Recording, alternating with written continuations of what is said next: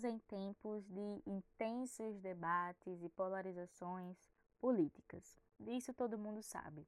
No Brasil, com as eleições chegando, principalmente a gente ouve vários conceitos políticos sendo repetidos e usados de uma maneira meio solta nas conversas todos os dias. Direita, esquerda, conservador, liberal, enfim. Nesse episódio da série ABC das RI, eu, Rafaela Araújo, vou conversar um pouquinho com vocês sobre um desses conceitos ligado às relações internacionais. Você aí do outro lado faz o L para o liberalismo. Because China ist dramatisch. ¿Cómo se dice en inglés? Me siento orgulloso. Não existe dicotomia. Dicotomia Podcast. O pensamento liberal defende que os indivíduos são os principais objetos de análise e eles devem ter os seus direitos assegurados. Dessa maneira, o Estado surge em função dos indivíduos, devendo possuir sempre um papel mínimo, tendo a sua atuação voltada, sobretudo, para a mediação das disputas entre os indivíduos e na manutenção das condições que garantam os seus direitos plenos. Mais resumido ainda, o Estado deve garantir um ambiente social, econômico, político estável para que os indivíduos possam se relacionar e buscar os seus objetivos, tendo sempre os seus direitos assegurados. Essa visão foi fortemente influenciada pelo pensamento de John Locke, que no livro Segundo Tratado sobre o Governo apresenta o processo de formação do Estado a partir daquele conhecido estado de natureza mediado pelo contrato social.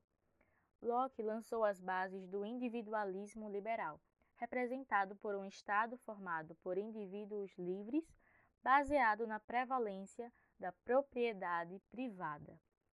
Aqui, a liberdade individual é o fundamento e o propósito da ordem política e social, sempre contra os excessos da intervenção estatal na vida da sociedade. No entanto, cabe ressaltar que existem diversas correntes teóricas liberais.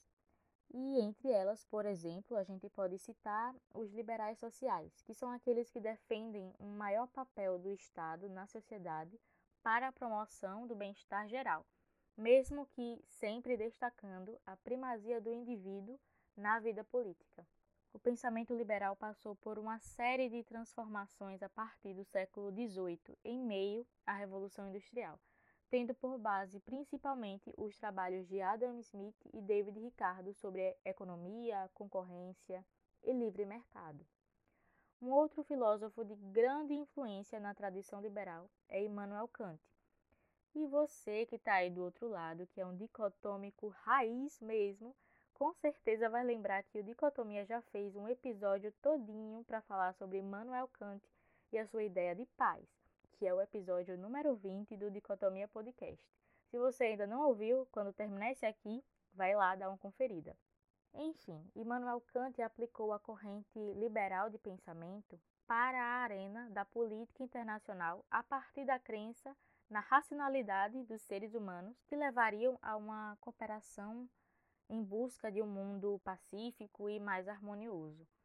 Dessa maneira, Kant propôs uma federação entre os Estados, ou melhor, uma Liga Mundial de Nações como imperativo para a paz perpétua, tendo como característica o estabelecimento da Constituição Civil do Estado como republicana, pois, para ele, as repúblicas são menos propensas ao conflito em si.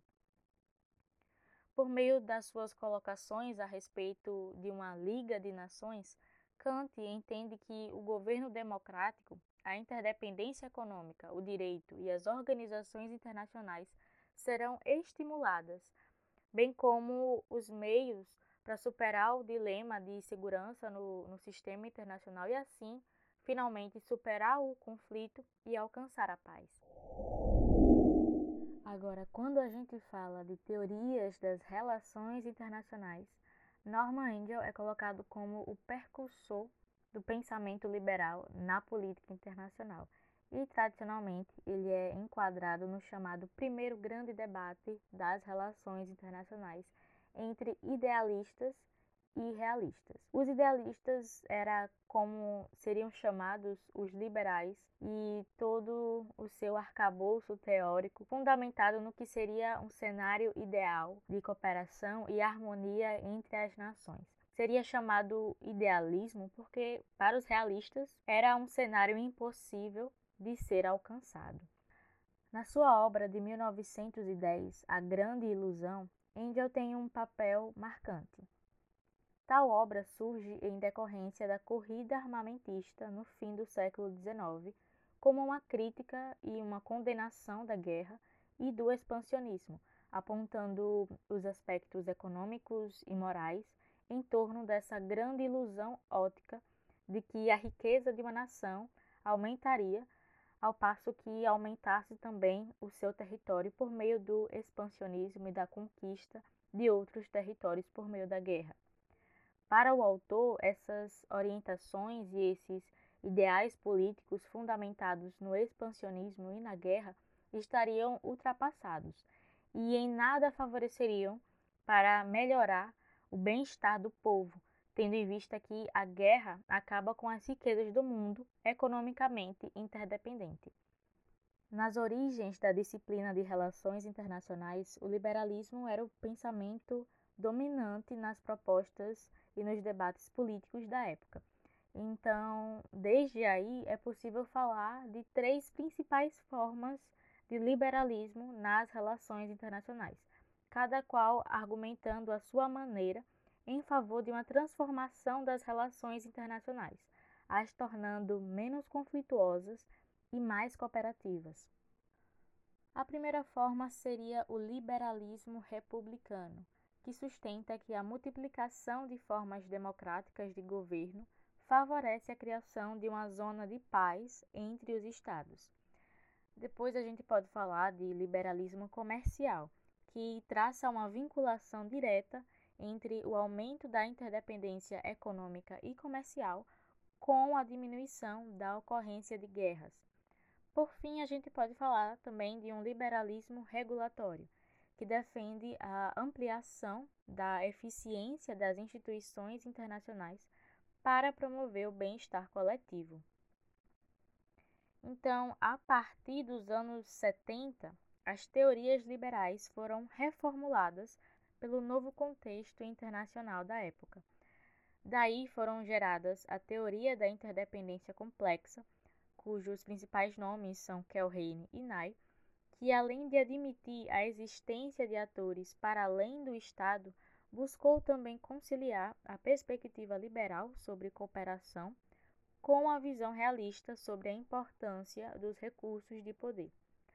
Além da teoria da interdependência complexa, a gente pode falar também do institucionalismo liberal, que tem seu principal nome também em Keohane, que traz para o debate a importância dos regimes internacionais e das instituições internacionais para a cooperação. Por fim, a gente também pode falar da teoria da paz democrática, cujo principal nome foi Michael Doyle, que resumidamente trata da importância de estados republicanos e democráticos para a paz no cenário global.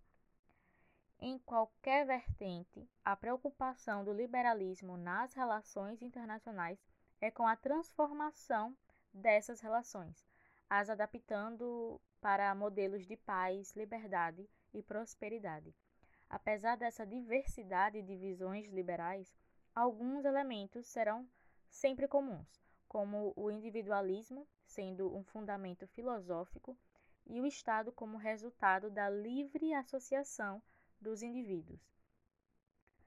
As teorias liberais contemporâneas essas que eu falei agora, que foram surgidas a partir dos anos 70, ressaltam o papel das organizações internacionais, do multilateralismo, trazem também a interdependência como um aspecto fundamental, rejeitam a ideia de um domínio da agenda militar na política internacional e consideram a influência de fatores domésticos dos estados.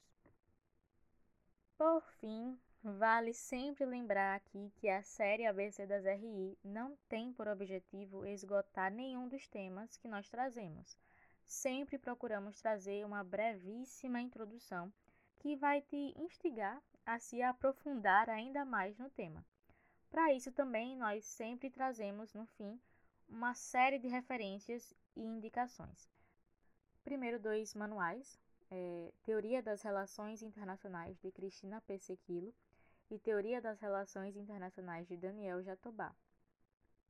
E falando nos clássicos, além daqueles que vocês vão ver lá no nosso Instagram, eu posso citar aqui a obra International Institutions, Can Interdependence Work, do Robert Kelheim. Aqui a gente vê também que o meu inglês está daquele jeito, né? Só que não, abafa.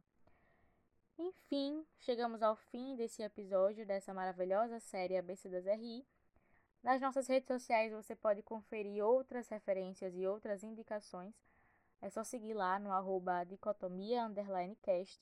Também assine a nossa newsletter para ficar por dentro das principais notícias do mês que se passou. E é isso, espero que todos vocês fiquem bem por aí. A gente se vê nos próximos episódios.